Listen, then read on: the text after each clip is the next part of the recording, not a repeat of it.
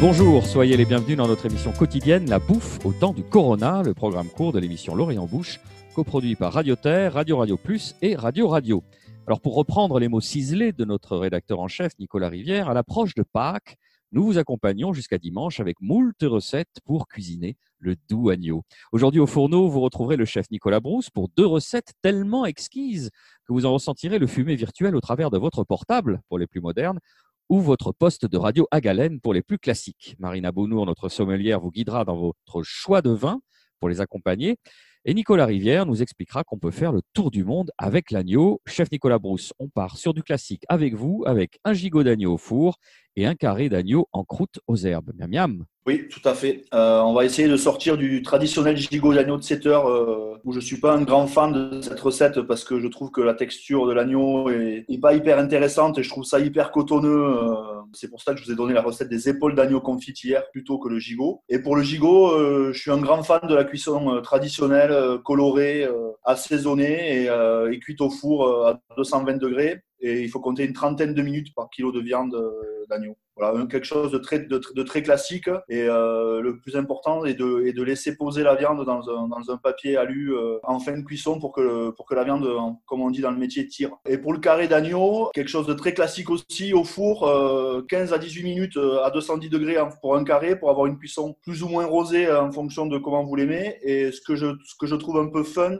de mettre dessus, c'est une petite croûte d'herbe. Donc quelque chose, vous faites ça avec une, une, un bouquet de persil, un bouquet d'estragon, un bouquet de cerfeuil tout ça haché, 60 g de poudre d'amande, 60 g de beurre, 60 g de chapelure, sel, poivre. Vous avez, cette espèce de pâte d'herbe, on va dire. Vous étalez ça entre deux feuilles de papier sulfurisé avec un rouleau à pâtisserie. Vous mettez ça, vous mettez ça au congélateur. Vous en avez toujours en place euh, cette croûte. Vous pouvez vous en servir pour faire des poissons, etc. Euh, au quotidien. Et ensuite, vous, la découpez euh, gentiment de la taille de, votre carré d'agneau. Vous posez ça dessus en fin de cuisson et vous remettez ça deux minutes au four et puis le tour est joué. Voilà quelque chose de très classique mais sur ces, sur ces morceaux-là, euh, qu'on va dire à rôtir, vous pouvez vous amuser un peu avec la croûte euh, si vous voulez. Euh, vous, sortez l'herbe, vous mettez des épices ou du paprika ou, ou, quelque chose de votre, de, votre, de votre imagination. Mais sur ces morceaux à rôtir, il vaut mieux rester sur du classique.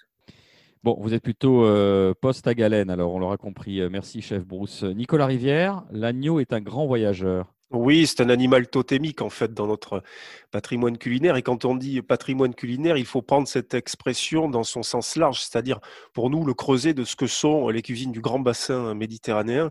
L'agneau et par extension le mouton et la brebis, c'est un arc culinaire qui euh, partirait de l'Orient et du Bosphore pour aller jusqu'aux pierres sèches de la vieille Castille où l'on se délecte de passer à la braise, de rôtir ce fameux Cordero Lechal, cet agneau de lait qui finit presque par avoir une forme de gémellité avec le cochon de lait, qui est une spécialité, s'il en est, de la petite ville de, Ségovie.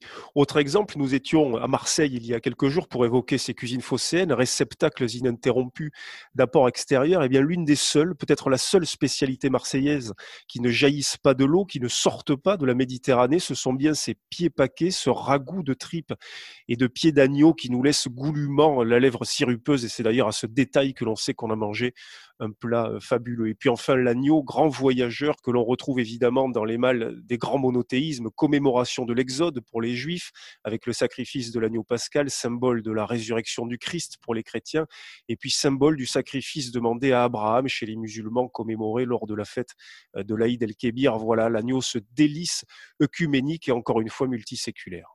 Merci Nicolas. Enfin Marina, un choix de vin un petit peu différent aujourd'hui. Qu'est-ce qui vous a pris? Je ne sais pas, une envie de voyager, je pense. Euh, temps de confinement, on avait envie un petit peu de sortir de chez soi, je pense. Donc du coup, alors on va m'excuser pour la prononciation parce qu'on va faire un petit tour en Autriche euh, avec un vin rouge qui va être très sur le gigot euh, que Nicolas euh, Brousse a proposé. Donc, qui s'appelle Puchtal Libre de Klaus Pressinger. C'est un assemblage de alors Zweglet et de Saint-Laurent. C'est un rouge très léger, avec beaucoup de finesse, beaucoup de fraîcheur, un, un très joli fruit très croquant. Et si on veut euh, faire un peu plus original et qu'on préfère le blanc, sur le carré, d'autant plus un carré avec une croûte d'herbe, moi je proposerais euh, un autre vin étranger, euh, un Bianco Gentile de chez Antoine Arena, pardon, en Corse. Non, c'est français, il faut quand même le rappeler.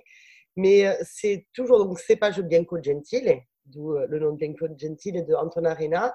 Et sur sa jeunesse, beaucoup de notes euh, très exotiques, très fruits, mais si on, attend quelques années, on va avoir un côté euh, très brioché, euh, très toasté, très grillé, qui lui va très très bien aller avec le carré d'agneau, surtout une carafe.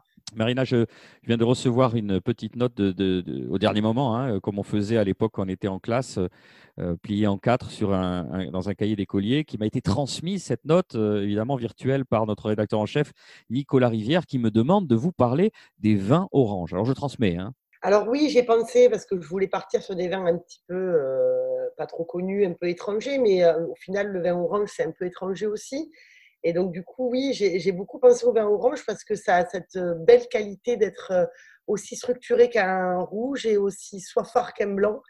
Et donc, du coup, je, pensais à la, à la, cuvée Jas, qui sont des muscats euh, de macération du domaine Gobi que peut retrouver en Roussillon, qui vont avoir ce côté très fruit et très croquant du muscat et en même temps cette structure et ce côté presque un peu tannique, bizarrement, de ces vins blancs de macération qui, sur le carré et même sur le gigot, quand on les travaille simplement, euh, peut faire un accord magnifique. Merci beaucoup, merci à tous et merci de nous avoir suivis. La bouffe au temps du Corona, c'est fini pour aujourd'hui. On se retrouve demain dans cette atmosphère particulière, cette odeur vernale des vacances de Pâques chère à François Mauriac. Oui, vous pouvez nous retrouver sur radio radio Toulouse.net, Apple Podcast, SoundCloud, Mixcloud et Spotify. D'ici là, portez-vous bien.